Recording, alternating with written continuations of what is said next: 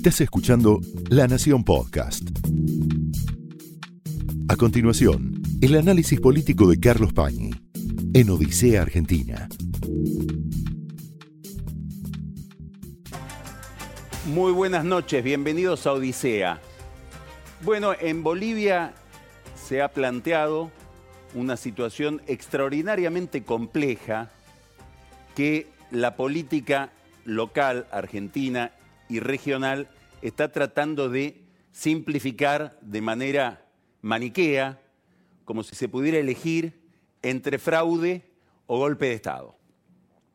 La situación, como se va a ver mañana, va a seguir siendo compleja porque hay una enorme incógnita respecto de quién tiene el poder en Bolivia y qué capacidad tienen los dirigentes bolivianos de traducir en términos institucionales un esquema de estabilidad política que ha resultado muy difícil de alcanzar en las últimas semanas.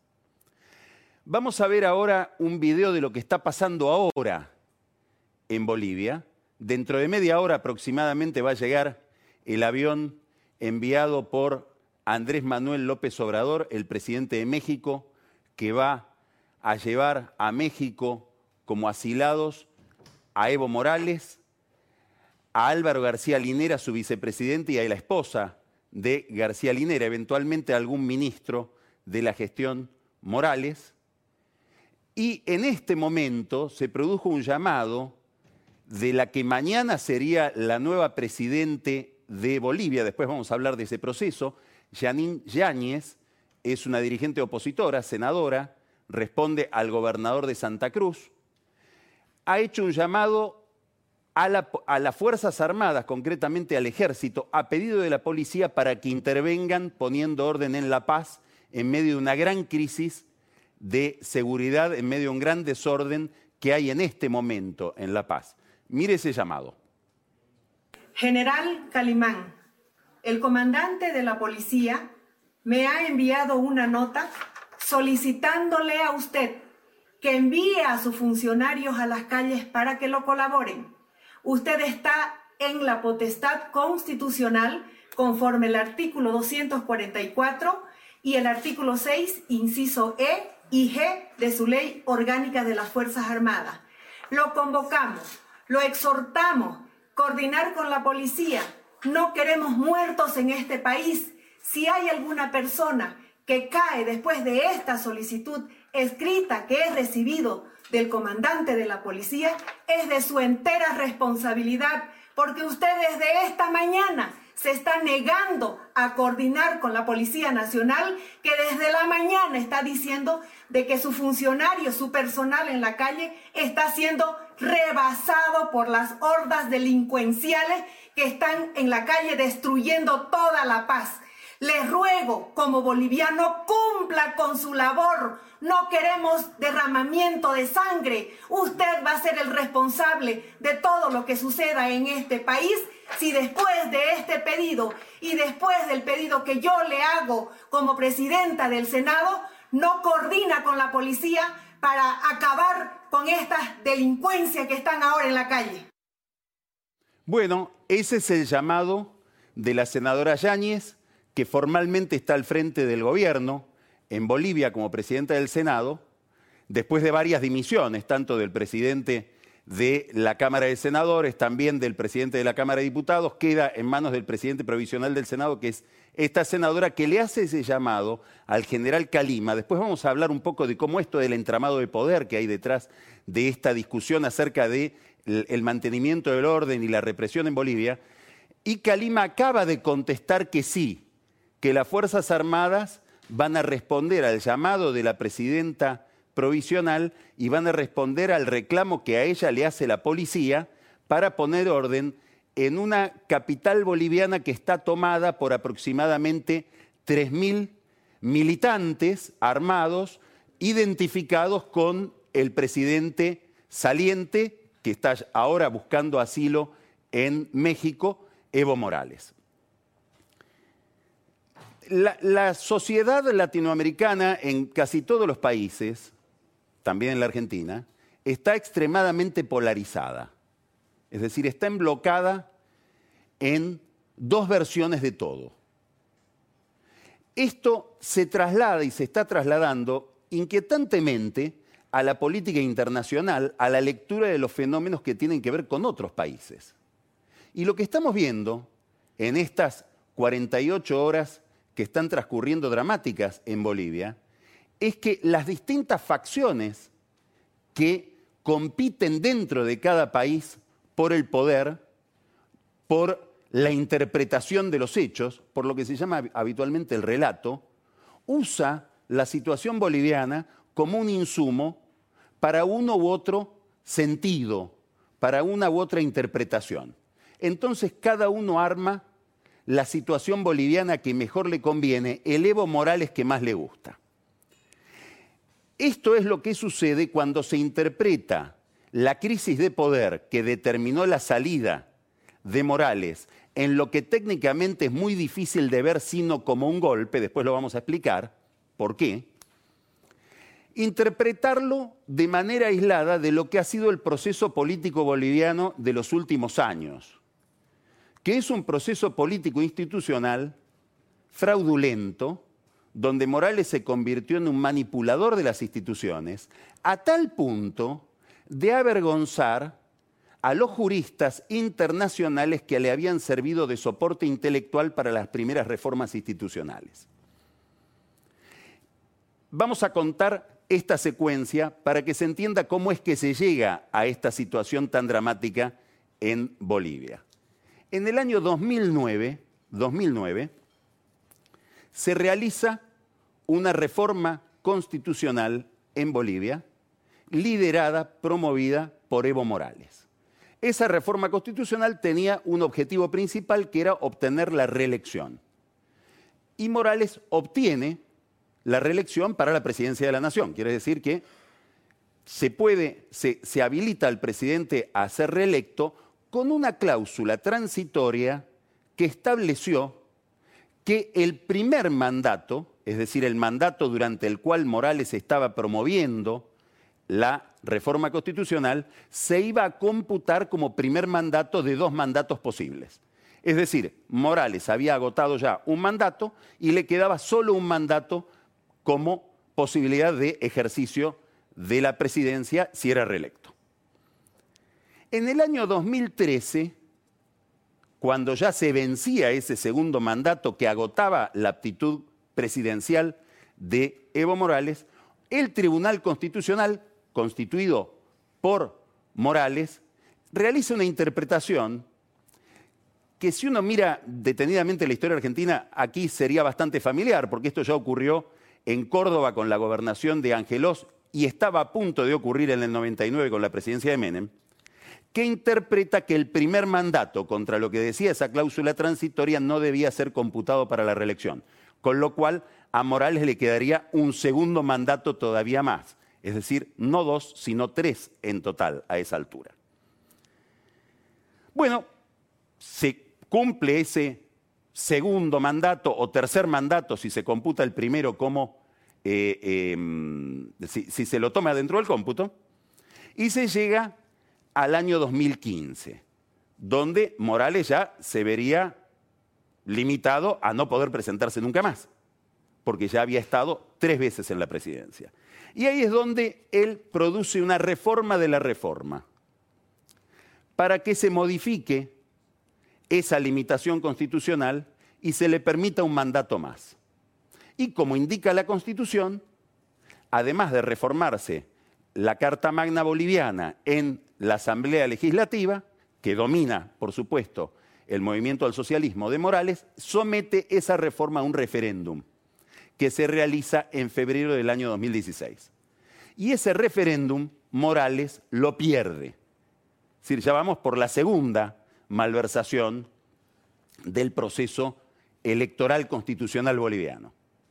Pierde el referéndum, durante un tiempo dice que va a acatar esa derrota, es más, escribe un memorable artículo García Linera sobre las razones de la derrota, pero cuando se va aproximando el momento en que tiene que entregar el poder, se abraza la perpetuidad y pide un dictamen del Tribunal Constitucional por el cual ese tribunal establece que la reelección es un derecho humano y por lo tanto el presidente tiene derecho a presentarse nuevamente.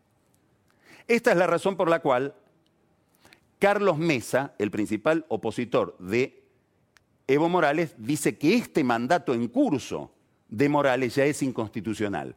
Y un detalle, el secretario general de la OEA, Almagro, cuando emite su comunicado diciendo que las elecciones fueron fraudulentas, de manera, lo dice de manera más elegante, habla del mandato constitucional de Morales, es decir, le hace un guiño favorable a la, a la legalidad del actual mandato de Evo Morales.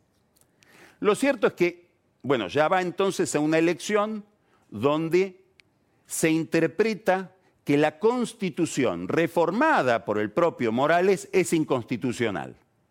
Ahí es donde aparece un personaje muy poco conocido, pero clave en la historia institucional de América Latina de los últimos años, que se llama Roberto Viciano Pastor, un profesor de la Universidad de Valencia, constitucionalista, ligado a Podemos en España, es decir, a la izquierda dura española, que había sido el mentor, el inspirador de las reformas constitucionales de Venezuela, de Chávez, de Ecuador con Correa y de la reforma constitucional del 2009 con Evo Morales, que escribe un artículo diciendo, hasta acá llegó mi amor.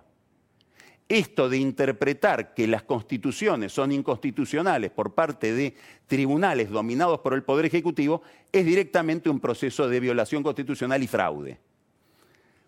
En este contexto, es que Evo Morales va a las elecciones y cuando ve que está perdiendo interrumpe el recuento electoral. Ya había intentado hacer lo mismo con el referéndum, solo que la presidenta del tribunal, que después tiene que renunciar, le dijo yo en esto no me prendo. Bueno, hace un blackout, interrumpe el recuento y termina después apareciendo una diferencia a favor de Evo Morales que le permitiría ganar el balotaje, imposible aritméticamente de justificar por la cantidad de votos que habían quedado sin contar. Es decir, tendría que haber habido un triunfo superior al 100% de los votos, en los votos que quedaban por contar para que él obtuviera una diferencia de 10 puntos respecto de Carlos Mesa. Ahí se empieza a producir un levantamiento de distintos centros cívicos, sobre todo en Santa Cruz de la Sierra, que es un bastión contrario a Morales, en Potosí, empieza a haber una gran movilización política que primero es llevada adelante por las fuerzas clásicas de la oposición a Morales y después queda liderada por Luis Fernando Camacho, que es un líder que no fue candidato a presidente, un líder que bordea lo antidemocrático, muy antisistema, ligado a cierto fundamentalismo religioso, que se mira en alguna medida en el espejo de Bolsonaro en Brasil y que empieza a promover una rebelión cada vez más activa y más caudalosa contra el gobierno de Morales acusado de fraudulento. Esa rebelión, que, tiene como base principal a las clases medias urbanas, donde a Morales siempre le fue mal y esta vez le fue peor, empieza a concitar otro tipo de adhesiones que se vuelven cada vez más incómodas para Morales. Los mineros de Potosí, sectores cocaleros de los que viene el propio Morales, los estudiantes y hasta comunidades aymara que le piden en aymara al presidente que acate la ley y deje de llevar adelante un proceso electoral fraudulento. Esto se vuelve cada vez más violento, Morales intenta reprimir a los manifestantes con fuerzas propias, estas que ahora están prácticamente tomando la paz y que determinan la salida de las Fuerzas Armadas. Él mismo amenaza con rodear la paz cuando la ola de descontento y de protesta llega a la capital. Algunos colaboradores de él insinúan que podrían dejar sin agua y sin comida a las, a las ciudades que se rebelen. Y en este contexto, hay un pedido, podríamos decir una presión, de algunos países de la región sobre la OEA para que el secretario general de la OEA, Almagro, emita rápidamente un dictamen sobre la calidad del proceso electoral boliviano, de tal manera que dé una salida política a Morales, que es la salida política que Morales toma ¿Cuál es? Aparece un comunicado que dice que hubo irregularidades que van desde irregularidades veniales a irregularidades más graves en el proceso eh, boliviano, no usa la palabra fraude la OEA, pero se pone en el borde de usarla y Morales termina diciendo, vamos a ir a otro proceso electoral admitiendo que el que ya había realizado era fraudulento. En este contexto empieza un proceso que se conoce poco y es una discusión interna dentro de las Fuerzas Armadas. Dentro de las Fuerzas Armadas hay dos figuras muy importantes. Una es el general Calima, al que le habla la senadora Yáñez en el video que vimos en la apertura del programa, y el otro es el general Quintana, que es el ministro de Defensa. Esos dos hombres ligados a Morales quieren reprimir. Pero cuando le dan la orden al general Mendieta, que es el jefe del ejército, Mendieta dice yo no reprimo. Y parece haber en esta abstención de Mendieta, que es el hecho crucial, es lo que convertiría el proceso militar boliviano en una especie de golpe por defección, por no garantizar el orden público, parecería que hubiera entre Mendieta, las fuerzas policiales que se autoacuartelan diciendo estamos desbordados y los sectores que siguen a Camacho, que es este líder tan de derecha, tan radicalizado, antimorales y en alguna medida antipartidos, darían la impresión de una complicidad que es la que configura las características de lo que podríamos llamar un golpe. Es decir, en este episodio podríamos justificar la idea de que en Bolivia hubo un golpe que es un golpe donde es imposible deslindar la responsabilidad de Morales con un proceso fraudulento que tiene ya más de tres años de eh, perduración y de sistematicidad. Es acá es donde eh, se vuelve muy capcioso, muy irreal, pedir si hay que elegir entre papá y mamá. Es decir, si el que tiene la culpa es Morales por todo el fraude institucional y electoral o si tiene la culpa el ejército por negarse a mantener el orden público. Este, esta necesidad de em, utilizar el blanco y el negro para consumo interno de lo que pasa en Bolivia la vamos a ver reflejada en muchas discusiones de estas horas, como después vamos a ver. Lo cierto es que las Fuerzas Armadas emiten un comunicado, probablemente muy impolítico, yo diría, muy torpe, y digo muy torpe porque en el momento en que emiten el comunicado Evo Morales ya tenía redactada su renuncia, tanto que cuando renuncia, si ustedes miran bien el video donde Evo Morales renuncia, él está diciendo, renuncio por culpa de Mesa, mi competidor electoral, y de Camacho, que es este líder social que no es candidato en ningún momento dice que esté sometido a la presión de las Fuerzas Armadas. Más aún, si uno mira la cuenta de Twitter de em, Morales, revisa todos los mensajes que ha emitido en las últimas horas, habla de un golpe cívico policial, pero nunca le reprocha nada a las Fuerzas Armadas. En alguna medida, los amigos externos de Morales, como el Grupo de Puebla, etcétera, son más duros con las Fuerzas Armadas bolivianas que el propio Morales. Lo cierto es que emiten un comunicado diciendo que le sugieren al presidente Morales la renuncia.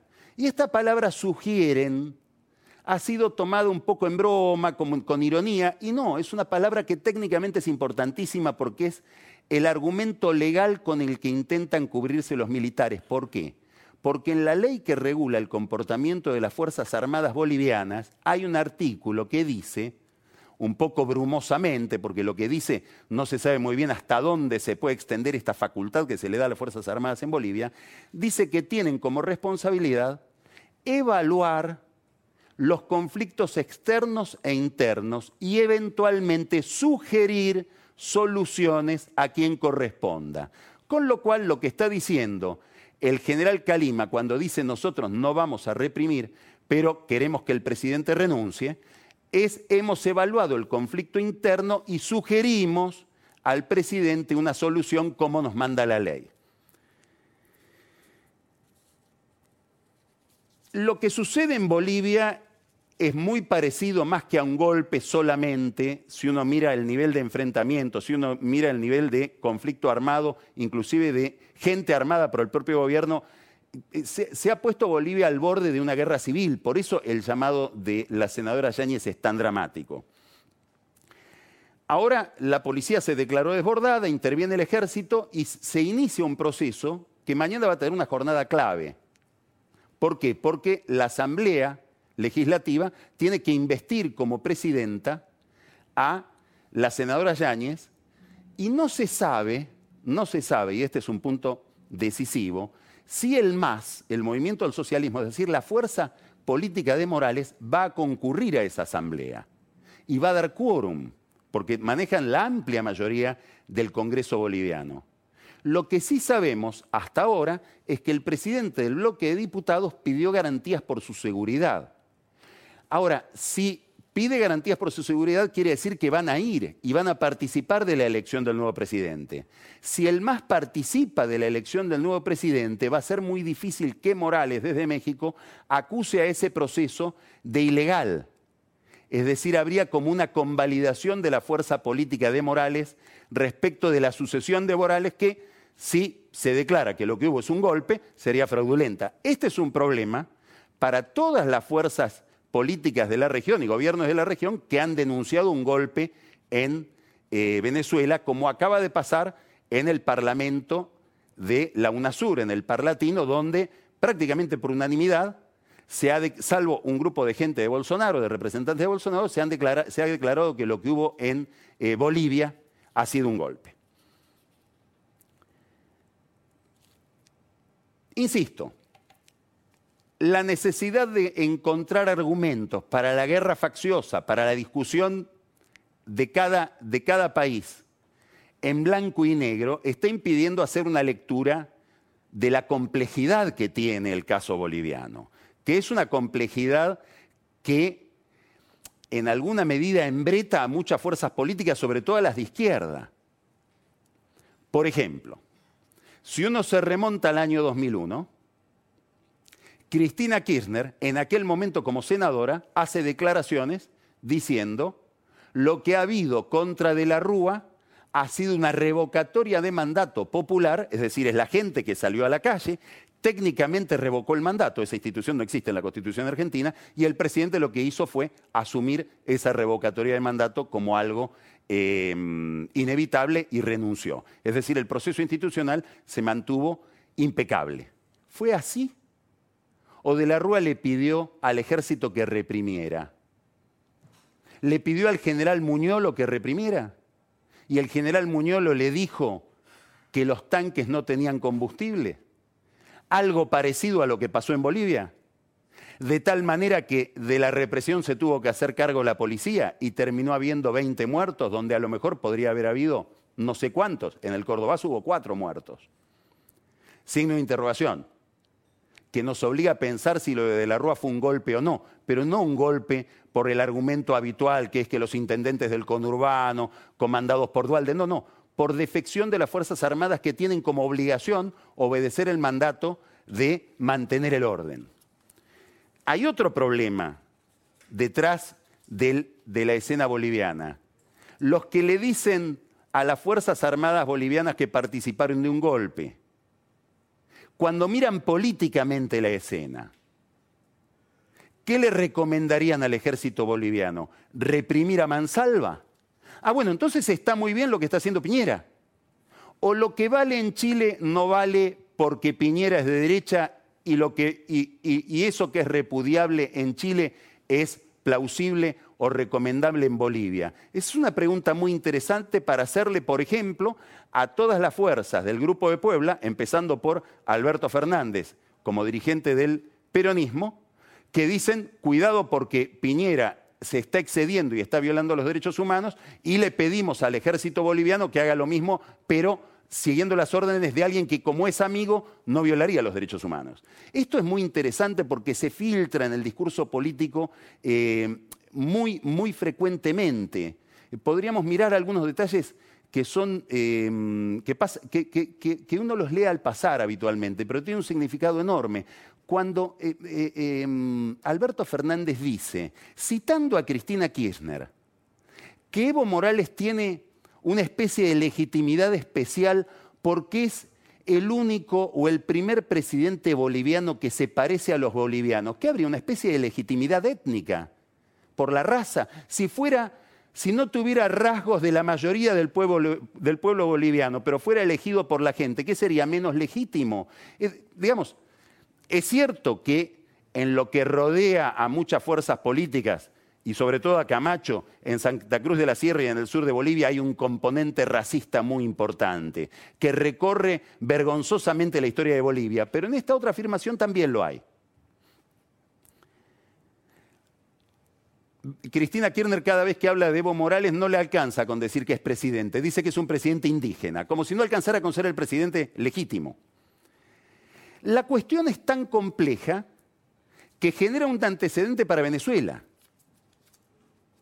Es decir, ¿qué pasaría? Hasta ahora no fue puesto a prueba el ejército venezolano, pero ¿qué pasaría si hay un desborde o si Maduro piensa que hay un desborde de las manifestaciones en su contra por parte de la oposición venezolana, que va a tener ahora manifestaciones el 16, y decide pedirle al ejército que reprima, y el ejército se niega a reprimir. ¿Qué es lo que estuvo esperando buena parte de la opinión política progresista tanto en América Latina como en Europa, para evitar lo que está en la cabeza de muchos funcionarios americanos, que es una intervención externa. Habría un golpe en Venezuela, y técnicamente habría un golpe en Venezuela, y habría que defender entonces la legitimidad o la legalidad de Maduro, aunque Maduro sea un presidente acusado como Morales de ser un presidente fraudulento, que surgió de un proceso electoral viciado. Quiere decir que no es tan fácil poner blanco o negro no hay por qué elegir entre el fraude y el golpe. Existen las dos cosas en Bolivia y existen las dos cosas eventualmente en Venezuela. Es todo un problema. ¿Por qué? Porque si nos vamos a lo de De la Rúa y determinamos que lo de De la Rúa empezó siendo un golpe, o si De la Rúa cayó por las mismas razones que cayó Evo Morales, y hago la genealogía del poder desde De la Rúa hasta ahora, el kirchnerismo habría tenido un origen fraudulento, porque el kirchnerismo nació de Papá Dualde que es hijo eventualmente de aquel golpe, si es que hubo un golpe. Estos problemas de genealogía son muy interesantes porque el peronismo en el año 43, el 4 de junio del 43, nació de un golpe contra el fraude, exactamente lo que está pasando en Bolivia. Es decir, que si vamos a tirar de la cuerda de la argumentación y pedimos consistencia lógica, nos encontramos con problemas enormes que plantea la política a la institucionalidad. ¿Qué quiere decir esto? Quiere decir que habitualmente se habla de la unidad de los argentinos, propuesta de Macri, que no le salió. Eh, Alberto Fernández dice vamos a eh, terminar con la grieta. Y parece importar la grieta de otros lugares. Tiene la suerte de que la Argentina hoy es casi un modelito de transición racional, armónica. Es más, si la gente de economía de Fernández hablara con la gente de economía del gobierno, cosa que todavía no han hecho, sería casi de manual para estudiar en Harvard esta transición, casi como la transición Cardoso-Lula, que ha sido la transición más, más ejemplar de América Latina por lejos. Ahora, ¿qué es lo que sucede? Esto de la unidad de los argentinos de Macri o de terminar con la grieta de Alberto Fernández tiene en el fondo, en el fondo, una pizca de autoritarismo o una semilla autoritaria, porque supone que tenemos que estar todos juntos pensando lo mismo, queriendo lo mismo, interpretando lo mismo. Y las sociedades democráticas se basan justamente en que no pensamos igual, en que no queremos lo mismo en que pensamos distinto, interpretamos distinto. Y por eso es esencial acordar sobre una sola cosa, las reglas. Tenemos que acordar las reglas porque no pensamos contenidos iguales. Por eso tenemos que acordar los procedimientos, porque los contenidos son distintos. Tenemos derecho a pensar que las cosas son diferentes. Pero el que gana una elección es el que tiene derecho a mandar no porque tenga la razón, sino porque se cumplió esa regla de validez. Lo votaron más personas que al otro. Esto es lo que hace que la cuestión del fraude electoral sea central en la construcción democrática. Y acá es lo que no se entiende bien de Alberto Fernández. ¿Por qué? Porque del kirchnerismo se puede decir cualquier cosa, menos una, que haya sido remiso a acatar el mandato de las urnas. En el año 2009, Kirchner, por poquitos puntos, perdió la elección en la provincia de Buenos Aires y agachó la cabeza. En el año 2013, Cristina tuvo que tolerar que le ganara Massa, ahora el que va a ser su jefe en la Cámara de Diputados. En el año 2015 volvió a soportar la derrota sin, chistar y acató el mandato popular. En el 17 lo mismo. Ahora hay una novedad. Se inoculan el fraude boliviano. No se entiende por qué Alberto Fernández, que obviamente está obligado a denunciar el golpe, no denunció el fraude. Esto fue el análisis político de Carlos Pañi en Odisea Argentina, un podcast exclusivo de La Nación. Escucha todos los programas de La Nación Podcast en www.lanacion.com.ar. Suscríbete para no perderte ningún episodio. Estamos en Spotify, Apple Podcast, Google Podcast y en tu reproductor de podcast favorito. Seguí escuchando La Nación Podcast.